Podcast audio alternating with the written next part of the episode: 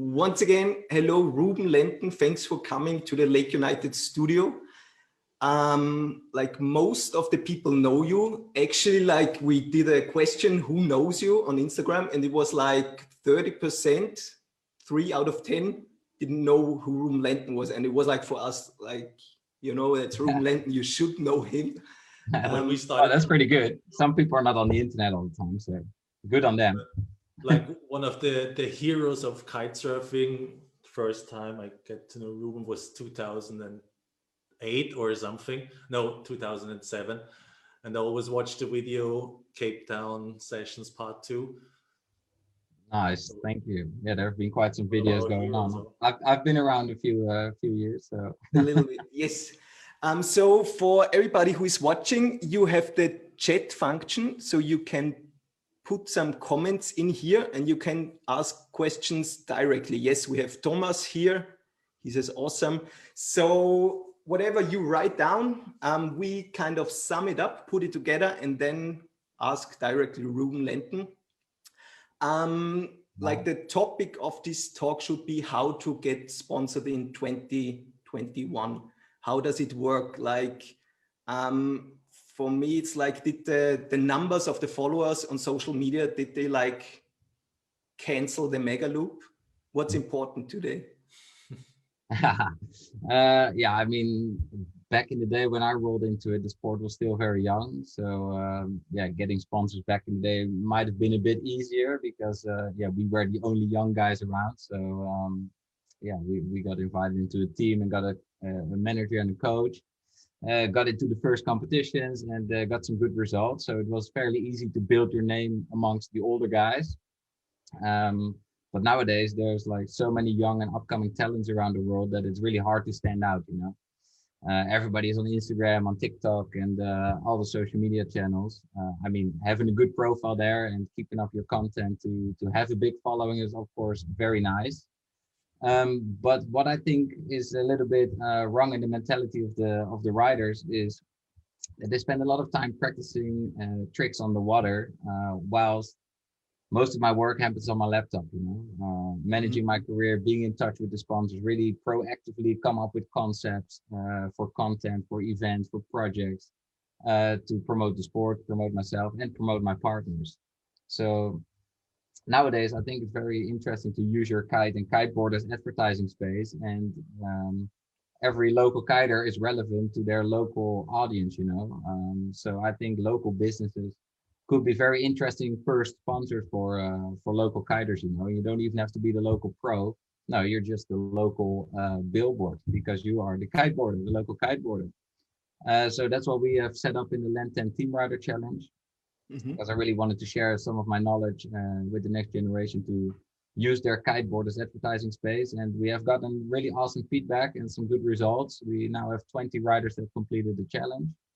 Uh, so they actually learned how to uh, reach out to local sponsors and uh, offer their board as advertising space and offer them some content and some social media posts. Uh, and now they are sponsored and earned their first kiteboard for free. So that's really cool, you know. And what and what's the goal of your project? Like you show them how it's done and uh, yeah, the, the first goal of the project was just to support the next generation, just to get them thinking that they will be sponsored by a kite brand.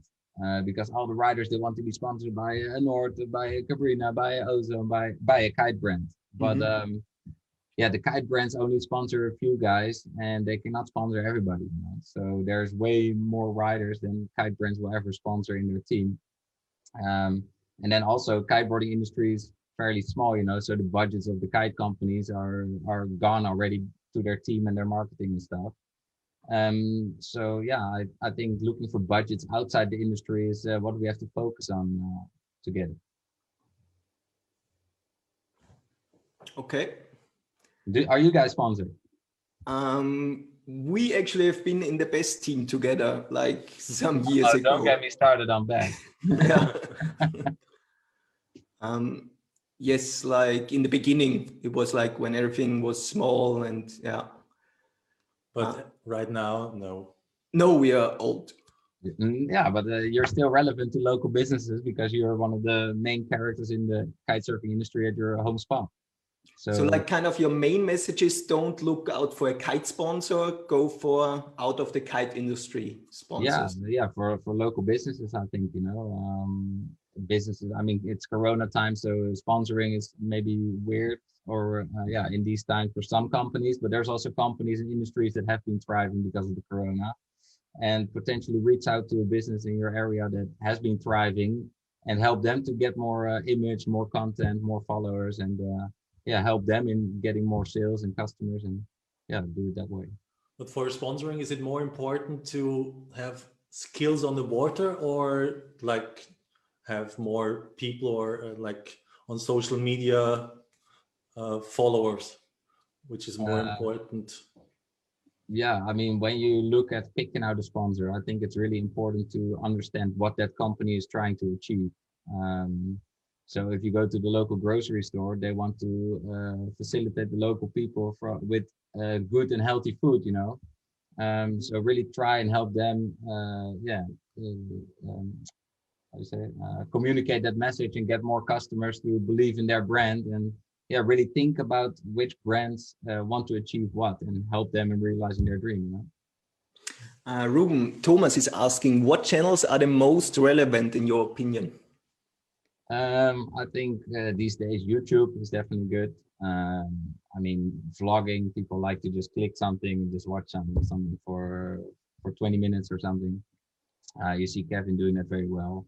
Mm -hmm. everybody's loving it, and uh, yeah, I think YouTube is doing a good algorithm to push the videos right now. So um, also Instagram is still relevant. TikTok has some some different formats, but um, yeah, I mean, yeah, definitely not Facebook anymore. yeah, you're also on Clubhouse now. I think I've seen. Yeah, that's right. We just uh, started with Clubhouse. I've been on Clubhouse for four weeks now, and uh, yeah, I was just listening, and I got so inspired by all the conversations and just the people you can get in touch with randomly. Um, and uh, yeah, some cool subjects are just uh, discussed there, and also about NFTs, uh, about so many varieties of subject. You can just jump into the room and listen to conversations while you're just doing something else. And uh, that's why I just started the uh, World Kite Club on Clubhouse as well. Uh, to just unify all the kiters and yeah, spread some interesting information. And yeah, that's really, really fun. On Sunday, we do another room. So if you're up for it, please join us. I think we have Jalou and Bruna, uh, who we will uh, ask some nice in-depth questions, and you can also answer or ask your question there. So, mm -hmm, mm -hmm.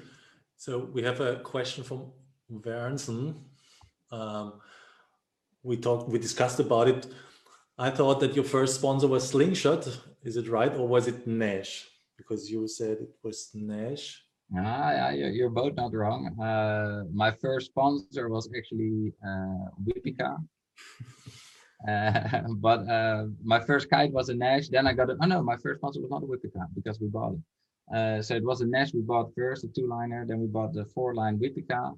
And then I almost had a sponsorship with Wipika, but then Slingshot came with a better deal and uh, yeah, better better vibes and better gear. So uh, I went with Slingshot. So Slingshot is my first sponsor. Mm -hmm. Cool. Um, like talking about money, what like how much does a team rider earn actually? What do you think is like the most like the the, the one with the best deals, how much can you earn? One hundred thousand dollars per year? Is it like realistic or is it like unreal? Or do you have to put everything into travels and competitions and to get there? Uh, yeah, this is something else which is not so standard because uh, I mean everybody calls himself a, uh, a pro kiteboarder, you know. Uh, there's lots of guys that get maybe free gear and they call themselves a pro kiteboarder. But in my eyes, you are a pro kiteboarder if you can live from it. Um, and then I mean, live from your sponsor money and how creative you are with uh, with getting partners on board. Um, but yeah, there's there's pro riders that just get their uh, their gear for free. They call themselves a pro rider. There's a pro rider that makes better deals and they they get their uh, their travels paid for then you have uh, the next uh, the next generation they get some content budget as well to spend for themselves then the next level up is they get some salary as well um, and then the next ones are clever and they look outside the industry and get some other uh, commercial deals on board uh, and then yeah you can make way more money so uh, yeah i mean from a kite company i wouldn't expect more than a hundred thousand uh, per year no you have to be looking outside the industry and you have to work really hard on some interesting campaigns there So I mean, you can earn a million probably if you do it uh, do it very very well. Um, but yeah, that's a lot of work. I don't earn a million a year. No, by no. farm. I have to work way harder. But I've got some plans. I've got some ideas. It makes you creative, you know. Cool. Uh, kite, kiteboarding you don't do for the money. You do it for the lifestyle and for the passion. And uh, if you can make some money somehow in a in a natural way, then I think go for it. Who do you think does it the best right now? Actually, like who kind of? Uh, that's that's an interesting question. Um, I think uh, Nick Jacobsen has been on a very very good path uh, with his style, with his deals. Sorry. Um, so just turn my phone off. Um, yeah, I think Nick Jacobsen is doing really well, getting involved there with Nord as well. Um, I think he's got a huge network. He's uh, running his projects uh, very clever. Um, then, yeah, I mean, Kevin starting his own brand after years of being a team rider below Robby Naish, uh, getting yearly contracts and just don't not getting that security. Uh, yeah, just taking control in his own hands uh, starting his own brand, uh, being received very well. Uh, that yeah, respect for that. Um, it's definitely not easy to start a kite brand, uh, but I think he built a good team around him. He's delivering good products in a fun way. Uh, yeah, so I think he's doing well. Um, then who else? I think yeah, Liam and Rita are making some nice deals. I hope Hannah is making some out of industry deals. Uh, obviously, uh, Gisela, one of the top uh, top mm-hmm. business ladies in our sport. Um, I saw her kiting for the first time when she was uh, eight years old in Tarifa, with her dad training her and coaching her and just uh, being nonstop. And uh, yeah, I think she had that business mindset from her dad from a young age, and she's always been having big outside industry partners. So yeah, I think she can live from that very well. And yeah, myself, I've I've always been focused on. Um, on promoting the sport as a whole and uh, yeah, creating uh, cool content and concept for out of industry partners. So and also with the Lenten experience has, has been very cool. Mm-hmm. Um, just to take some more control in our own hands instead of being dependent on sponsors. So that felt very good. Um, yeah, and I hope the next generation will uh, will learn how to make some clever deals and uh, make a sustainable career for themselves. The Lenten experience is it more about kite surfing or is it networking or both? not necessarily networking. Uh, it's just about the kite lifestyle. Um, it's about kiting because we I live and breathe and dream kiting. Uh, and this is yeah, if you put us in a kite spot in Brazil for one week uh, with people from all over the world that love kiting, um, then yeah, automatically you progress in kiting, but you also connect on other things in life uh, during that week. And yeah, you learn you learn as a group uh, new things, new ways, fun, deep conversations about life, and uh, yeah, for me, it's more about the lifestyle and just uh, sharing the passion and, and the knowledge what you have uh, in the seven areas of life, I will say. Not necessarily kiting 12 hours a day, you have to progress. No, I'm not like that. I'm about a good time, a fun downwinder, and if you play, you learn, you know? The bigger picture. And the lifestyle. You, you, guys are you guys are actually doing some cool trips, right? We try to, yes. Yeah. so what is what is your brand all about? Um, like we actually started just like a travel company with a, like classic Egypt, and now we go more and more into niches. Now we like do kite lessons for deaf people, like they can't hear, so they do everything with sign language. Yeah. And then we do like snow kite camps in Norway, and so we go into niches, and that works quite good actually. Yeah, combined with expeditions and sleeping in tents. Nice. Yeah, I think people love uh, love an experience these days. So uh, yeah, definitely keep that up. You know, I think group travel is is amazing. I think we all want to feel united, especially after this Corona. We could use some uh, some friends we travel with. You know, so uh, keep it up. True. Um, Room. Um, Thomas is asking, do you know any famous kiteboarders, like famous like celebrities like Obama and Branson? Are there any any anybody else you know? Uh, yeah, there's quite a few uh, quite a few celebrities that that kite actually. Um, yeah, which is I mean, yeah, Richard Branson obviously, um, Obama, which is uh, which he's saying, but also uh, Richie Hawtin, one of my friends. He's a he's a huge techno producer, uh, DJ, aka Plastikman. Um, then we have uh, Lilly Palmer, also a techno DJ here in my hometown. Never heard of.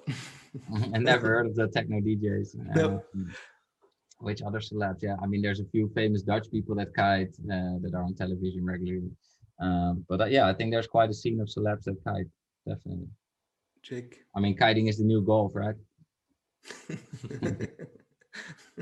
With all the foiling and like the clubs going on, like let's go. I think we go for the rock and roll question. The sex, drugs, and rock and roll question. Um, like, how does the the competition scene, like back in the days, ten years ago, I think it was different than than today. Um, today, the riders are younger; they come with their parents to the competition. How was it back then? Your lifestyle has been rock and roll and sex and maybe something else. competition. And now you're all mentoring, inspiring Ruben Lenten. So can you tell us about the past a little bit? Yeah, of course, of course. Uh, I mean, I rolled into uh, kiteboarding when I was uh, 10 years old. I was always on the beach by myself, surrounded by older guys that were partying, that were doing fun stuff. Um, and when I was 12 years old, I picked up the kite for the first time. When I was 14 years old, I actually entered my first competition, and uh, or no, 13 years old, and I started traveling more and more. Um, also, when I was 14, I was in a team that had a coach and a manager, and they took me on my first trips around the world. And uh, yeah, obviously, you get into a whole different environment than other 14 years old, uh, 14 year old people uh, or kids. And um, yeah, that I think that matured me uh, quite quickly, but also made me a bit crazy and feel like uh, I don't know. Uh, I was always that that wild kid around there, you know, just uh, annoying everyone and just being very wild and outrageous. But back then there were no cameras around, so that was a good thing. It was still fun, you know? if you would behave like that now, you will get a, a spanking and uh, some bad publicity online, I guess. But uh, yeah, back then I made quite a name for myself, I guess. So it kind of worked out in my favor, I hope. or I have to make up for it now. That's why I'm trying to be more inspiring and um, responsible these days. Uh, give back to the community, know. Um, but yeah, back in the days, uh, the competitions were, yeah, we were still professional, but there were also, yeah, I mean, big parties, and now everybody's taking really serious and. Yeah, it's a different ball game these days because there's more eyeballs watching and checking what you do and measuring and data and etc. Mhm. So yeah, and the sport and the people are maturing, I guess. Uh, but the wild side has gone off a little bit. Shame. Do you miss it? Uh, I miss it, but for me it's great timing because um, yeah, I've got a kid now, so I have to up my responsibilities and uh, yeah, I think it's time that the sport uh, matures and uh, we see some epic events and uh, yeah, I'm happy to be a part of that and hopefully guide that into uh, some kind of direction as well. Got a master plan cooking, so uh, some cool stuff coming up. Cool. Um, Flo is asking, like, that's a good, like, now we um, put it further. Where do you see kite surfing in 10 years? Do you think right now we have a plateau? Do you think it's still growing? Is it going down? Like, back in the days, windsurfing, it kind of disappeared because all the gear got too expensive. Yeah. Uh, that's a good. That's a good question. I mean, kite surfing has been booming everywhere for the past 20 years, and uh, I don't think we really plateau or something. Uh, I think in the next 10 years it will, yeah, I think double, um, because the the way we teach will become safer, more efficient, uh, with some new techniques. Um, also, with the Olympics coming up, a lot more people will get to know about our sport, and hopefully they, yeah, they put it in the right way and. Uh, yeah give off a give off a good vibe and uh, not just the racing vibe. And this is the only discipline but yeah really take that platform to uh, to talk about the sport as a whole and what kind of disciplines you have and what it gives back to people you know? Um, the oldest guy on the water is probably 88 or uh, maybe uh, 90 now. Uh, Mm. and the youngest one is uh, three or four years old you know? So it's a really broad sport that you can uh, do at your own pace and uh, yeah it just gives so much back um, taking you out in the of the busy uh, the busy life and really connect with nature spend time with yourself and yeah try progress at things you know? I think it makes people really confident and uh, and healthy to be out there uh, physical and mental wise because yeah you're always working on on something on getting better and that's just really exciting and builds confidence in people. So yeah i really see a, a huge yeah a huge future for this sport because uh, it just benefits all areas of life i must say okay and how do you think it's like kite surfing how will it look like in 10 years like pretty much like now or uh, that's a good question. Uh, yeah, I think uh, a bit more structured because yeah, it will get busier on the beaches. So I think uh, we'll have more dedicated areas. Uh, maybe also some, yeah, some some off offshore areas that uh, I don't know that will be created with like um, um, yeah pontoons to create flat water or island kite islands or something. Some solutions will have to come up. I think. Uh, competition wise we will yeah have much more awesome competitions uh, for the pros for the uh, up and coming talents and for the amateurs so i think there will be some entertaining events uh, going on uh, a lot i think also online we will have yeah online kite events um, or competitions um, I, I, think maybe even with betting on there you know um, -huh. I, I think the, we can make a really cool cool concepts around this and yeah see the sport progress uh, a lot quicker as well. Cool. So um, joe yeah. is asking do you think foiling is going to take over? I mean foiling is already uh do yeah adding a great bit to the sport. Uh it's getting a lot of sailors golfers uh, other people into the sport. uh, it's opening up a whole new um uh, yeah, new wind range. Basically, you can kite with no wind. You can be out there exploring. You can be fishing. You can I don't know. Foiling is just I think it's awesome. You know, um, I'm not so uh, attracted to it just yet, but I'm sure that will that will come. I mean, I like the feeling of it, but I still have too much drive. I want to fly in me. But uh, once that the, that edge is off, if it will ever come off, uh, I think I'll be more into the foiling as well. And um, also with the wing, the wing sport is also taking off uh, massively. Uh, people find it a lot safer to cruise that way. It's a lot more accessible. So uh, yeah, I think the wing uh, is doing a nice job, and um, it's yeah, I think a lot more products will be sold. Cool. So we have a few questions about your positivity and have you ever had problems getting back on the water after an injury or? Yeah, right now I'm struggling now. big time. like, uh, yeah, I thought I was on the water. I thought I was going to be on the water within a year for sure. And now it's almost two years. So that's double um, and still i think i need like uh, two more months before i mean i can ease back into it now but uh, yeah it's still uh, it's still adjusting a little bit and uh, the muscles in the back of my heel are still a little bit yeah overused quickly so um, yeah um, i think i'm struggling more than ever but i'm not actually struggling it's it's been my biggest challenge but i'm keeping super happy and positive and yeah i'm uh, living a fulfilled life with my kid i can breathe every day i can do my exercise i can eat food like I have nothing to complain about. You know, I can hear, I can work on realizing my dreams. So I'm happy camper. You know, whatever happens. I think this is the answer to the next question. If you have like changed your mindset, there is a question from Warrenson uh, about your your sickness and how mm -hmm. it mm-hmm. influenced your mindset or yeah, your vision or your goals. Yeah, I mean the the whole cancer ride just sent me on a on a personal development uh, journey uh, where I got to, yeah, I got so much time to look at myself, at life, uh, at how my life had happened and what happened to me, how that shaped me. Uh, and I learned how to look at that in a, in a totally new way, you know. Um, your biggest challenges shape you the most. So, uh, like Steve Jobs uh, said in his, uh, yeah, famous and inspiring Stanford commencement speech, he said, you cannot connect the dots looking forward. You can only connect them looking backwards. Mm-hmm. And I've yeah, I found that to be so true uh, because I started looking back in my life and connecting my dots from the big life challenges I experienced. And then the first one is uh, my parents' divorce. Actually, when I was six years old, my parents got divorced. But that actually saw my brother and I living in between two camps uh, with my parents looking for the new structure. And I moved houses 10 times before I was even 10 but that actually made me cycle to the beach and feel free at the beach and that's where i got rid of my emotions and i uh, saved up some money to buy a little power kite and that's actually how i got into kites uh, into flying kites and then one day i'm flying my kite and i look up the beach and i see this massive inflatable kite on the water. And that was back in 2000 and that was the first kiteboarder i ever saw. And then i just knew what i wanted to do and i was like I, uh, my parents still promised me a present uh, to make up for their divorce.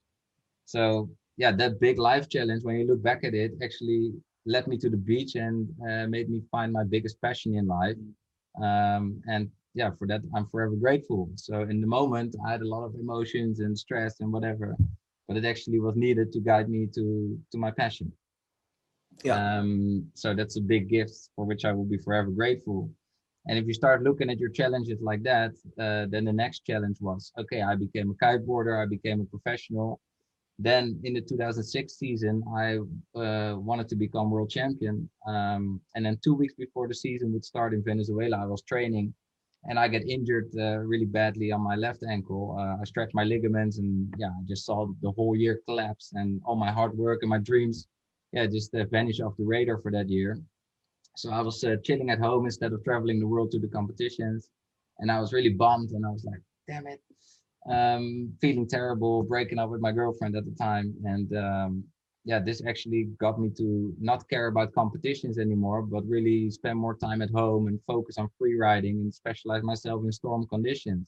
And this has been my my biggest second gift, you know. And it's like, wow, uh, this came out of that big challenge, and life went different if I would have known beforehand, I would have felt a lot more chill that I will trust it'll be all right. It happens for a reason, blah, blah, blah.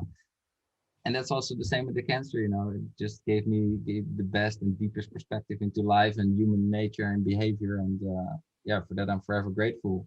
And that's how I went into the challenge of shattering my ankle, knowing that it's going to be all right and it's going to lead me to my dreams again um, and yeah now bring on any challenge it's going to lead me to my dream you know uh, yeah if you go into a challenge like that i've been smiling every day bro yeah, it's like waiting, i'm just waiting for it. And the puzzle pieces keep falling into place and my dream plan is getting better and better.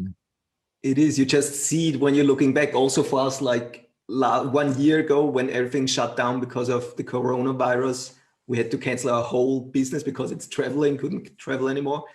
But now looking back it's like so much good things happened out of this. Like we're doing this right now. We made new plans new camps and we just adapted kind of it. And this is like actually kind of better than before so it's and you have some time at home yeah exactly oh this is how my house looks okay great yeah.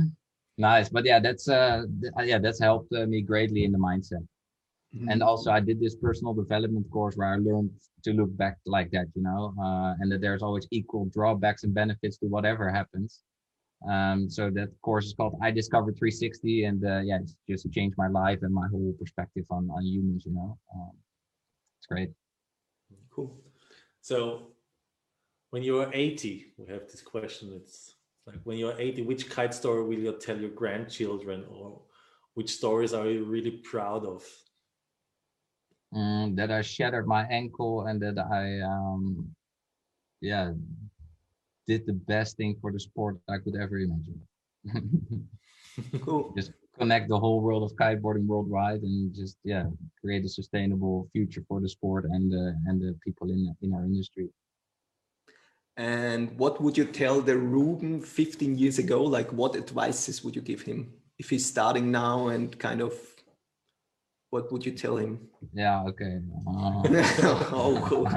I wouldn't have any, done anything differently, but um, yeah, to the 15 year old, um, yeah, believe in yourself and uh, just do what feels good.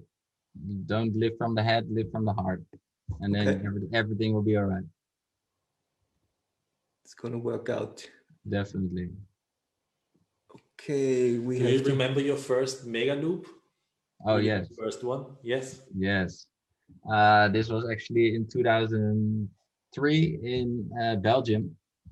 Uh, I was in a heat in this uh, North Sea Open contest uh, against Aaron and some other guys, and it, in the in the heat I just knew I needed to do something big. So I was like, oh, I'm just gonna jump and I'm gonna keep pulling. But this was a, a slingshot GTO. It has a yeah, a very uh, weird aspect ratio. It was like a little ball, this kite. So the loop will be, and the thing will just hit the water before me. And it's like, wow, I kept crashing.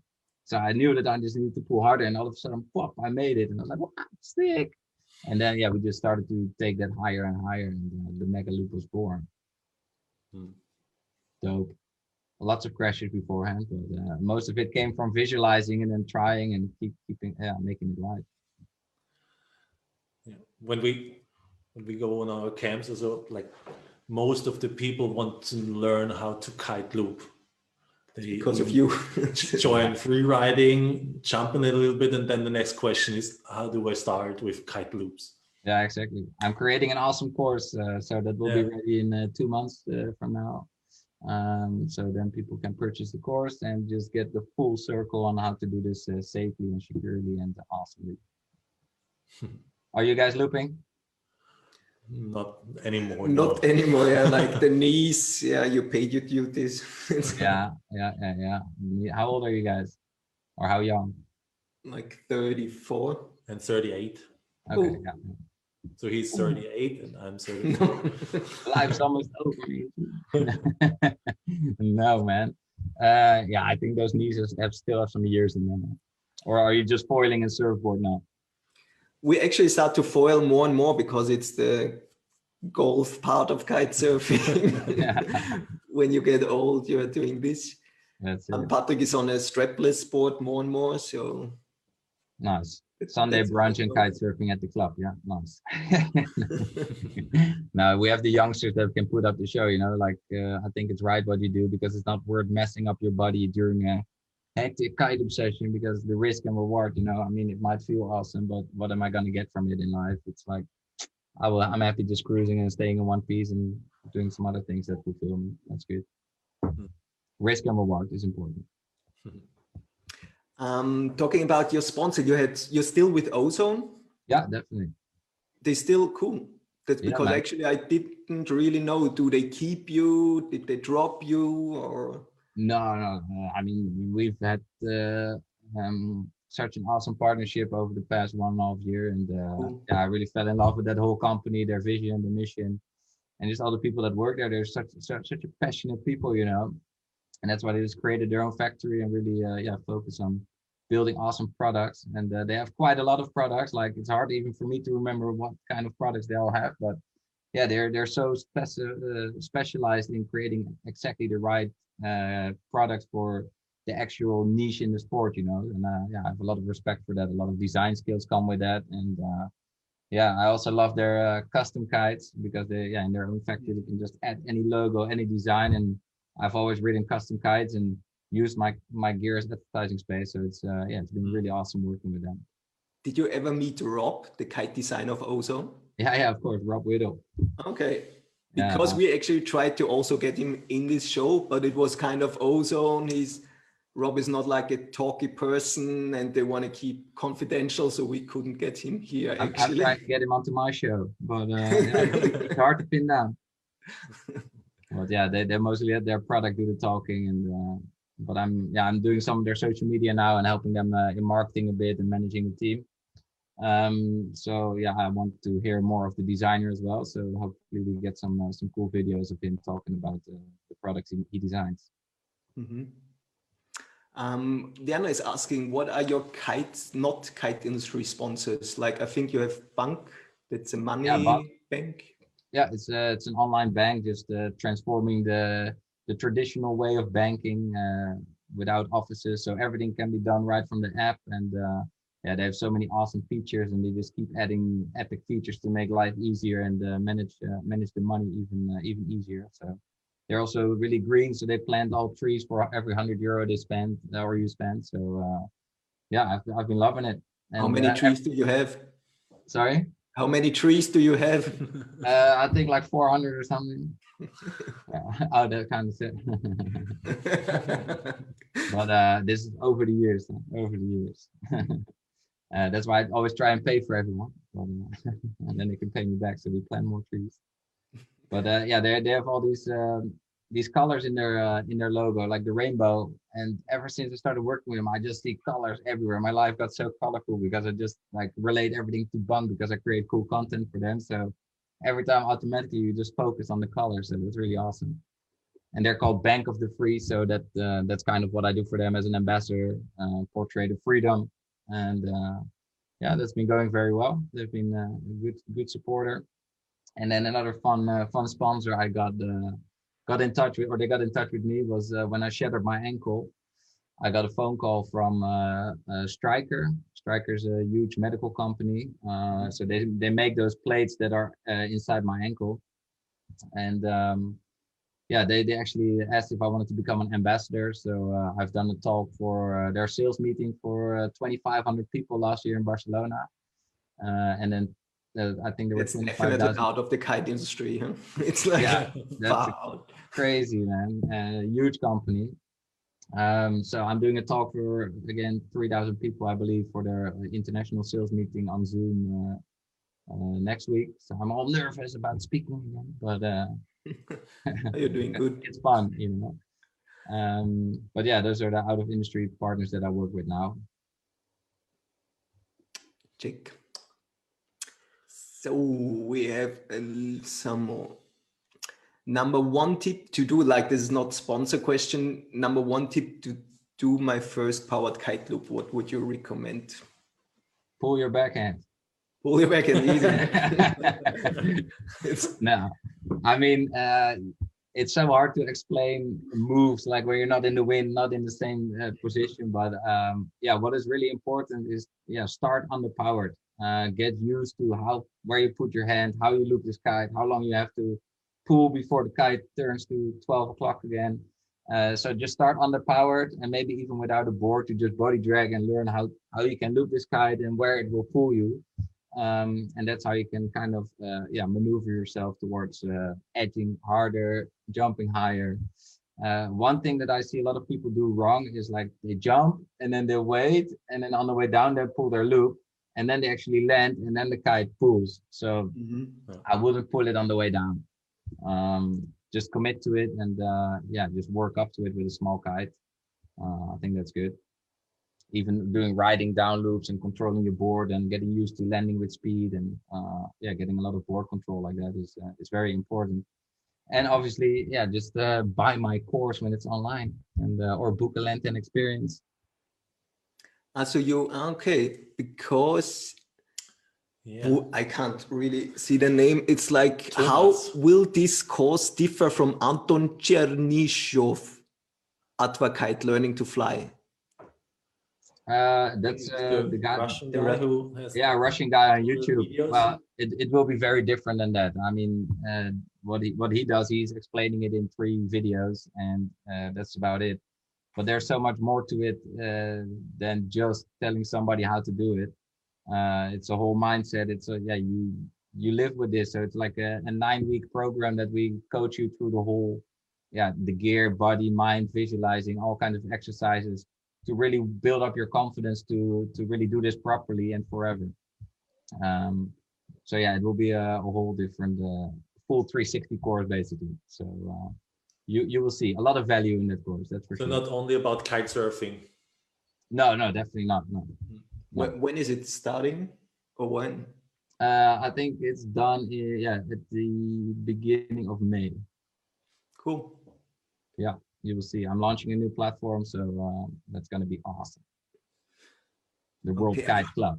I was a little bit off, so um, but this is really interesting because I had to read the comments and check everything. So is this like you pay for this and then you get a course online and you make yeah. it for nine weeks? yeah, cool. it will be a, a paid online course uh, where I put all my knowledge and uh, all the valuable lessons and exercises for people to just expand their kite lifestyle basically uh, and really uh, yeah learn how everything is working from body position to board position to gear settings. Um, the whole shebang will be explained instead nice. of just three videos on YouTube that you watch over and over again. Um, and people will also be able to send in their video and they will get feedback from me it's really interesting because we also started to like doing online coaching. Yeah. Before we said like, come on, you need a kite to to learn something, and it actually worked really really good. We were quite impressed how good you can teach something, talking to the person and visualizing and stuff. Yeah. So yeah, I mean it's a bit hard with uh, right now like live doing like the hand signals and stuff, but people behind their laptop are focused and they're actually yeah once you give them time to really think about it and visualize what they're doing instead of explaining them on the windy beach yeah there's mm. benefits to this as well definitely. And yeah if you can voice over some video right now and talk through it uh, it's really good and analyzing what they do wrong because everybody has a different kite style and does something else wrong so you need to yeah, have some personal uh, personal feedback there as well. Cool. Quite interesting. So you can upload videos from from my session and maybe some fitness tutorials and like an app which include all these services. Yeah. Is it an app? No, no, it's not, it's not an app. No. Oh. I mean, the, the platform will be in an app, so you'll be able to get it on your phone, but it's not a specific app. No. Um, yeah, yeah, I'm still working on the whole thing, but it's uh, it's looking to be awesome. What is it called? Uh, the kind the, the course, Yeah. yeah, we don't have the, the name out yet. Okay. So, uh, but yeah, it will be a Kite Loop 360 course. Check. And not 360 as in the 360, but like the full circle on what you need to do the Kite Loop. So. And Cool. uh, I was going to call it the Mega Loop course, but uh, people are, mi- might be a bit too scared for the Mega Loop. So let's start with the Kite Loop course first. That's actually I, that's Yeah. not too bad because actually the Mega Loop just like it will be down to a really really small niche, but Yeah, just looping, starting small, everybody can do it. Every everybody. Yeah. Exactly. I mean, I could still explain my uh, signature moves, but like you say, it's a it's a small niche that did that, uh, that needs that. Uh, and if they got that far, they will probably get uh, get further on their own as well. Cool. So, Room, actually, we got a lot of questions so far from you, um, a lot of information. Like, my next question would be, what are your future plans? But you just like told us what are your future plans. Yeah. Um, yeah. Maybe more events upcoming like the Red Bull Mega Loop Challenge. You started the Red Bull Mega Loop Challenge, or? Yeah, that's right. Yeah, I, I was working together with Red Bull for 12 years. Uh, we stopped two years ago. Um, but yeah, with them, uh, I well, I went to the uh, Red Bull King of the Air in 2005, uh, and from there on, yeah, the Red Red Bull King of the Air has always been my favorite event. And after 2005, they canceled it, so I brought it back uh, in 2012 in South Africa because we have more wind, more waves there, and we always spend our time there. So I convinced Red Bull to do the LEN10 Megaloop Challenge there. Uh, because there we wanted to check where extreme kiteboarding was at, how many riders were interested in big air, uh, we had a lot of riders sign up and the contest was uh, spectacular. So in 2013, that became the Red Bull King of the Air again. And uh, yeah, we continued with the, the Red Bull Megaloop Challenge in uh, in Holland. So uh, yeah, I've always been involved with uh, creating a platform for the next generation to make name because I never care about winning or competitions or or that sort of stuff. I always do that for fun, but mostly organize it for for other guys and for the sport basically. And that's always kind of been my vision.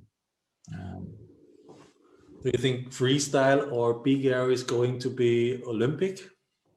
Uh, I hope not. Too Oh. many rules to make that uh, go. No, no. I mean, that's not kind of my vibe. I don't think it's the vibe for the sport. Racing, okay, you can put rules and numbers to it, but uh, you already see it in the King of the Air. Everybody has such a different style, uh, different wind gusts. Like, I mean, yeah, to put really accurate Olympic, uh, yeah, medals to that, I think that's a bit too, uh, yeah, too loose. I think we should uh, keep the sport more free, and uh, yeah, go head that way. That would be good and that's what we, what we will work on as well because now it's only Red Bull uh, pushing the events. Uh, so I'm also gonna try uh, organize some other concepts uh, for the pros as well, uh, but also for up and coming riders, because I don't think there's uh, yeah enough cool events managed properly for the up and coming riders. So hopefully we can come up with some cool concepts and get some out of industry sponsors just besides Red Bull to to also help grow this sport and yeah create platforms for the next generation and just have a cool kite show Cool. so I'm cool like one last question, Room. How much actually did one season of competing cost? How much does a kid have to invest to do this? yeah Or get the money from sponsors or yeah every, everybody does it in their own way you know you have guys sleeping on their board back and sleeping on everybody's couches or yeah, you have uh, guys that, that do rent their own car that got their own apartment and yeah it's just uh, what you can afford and how you want to do it and what you want to sacrifice obviously. Uh, but yeah and it depends how many stops there are. So yeah roughly between 15,000 euros which is on the low end i think for no that's 15,000 is okay. And then yeah i mean you can also spend 25 you know that's it. But uh, if you have a dream plan then there is always support to be found. You just have to package it well and really think in uh, how you can support your partner with what you want to do, and uh, I think we can make make some cool deals. Cool. Ruben, thanks a lot um, for your time, for your glimpse behind the curtains. Yeah, thank you. And yeah, good luck with your. I'm really interested in this in in your coaching program. Really cool. And Yeah. What, what's uh, what's happening for you guys in the near future? Mm, we hope actually to like Sicily open again so we can do camps there and then like the safe spot will be our camps in Denmark Nice. hopefully. hopefully Denmark is cool. And our home spot as well. So we have some ideas of creating new products for our home spot. Yeah. And yeah, we are going for for Yeah, this. wicked. Yeah, I've realized that as well. That my home spot is actually freaking great for an experience. So uh, we're we're doing an experience, LEN10 experience here as well. So cool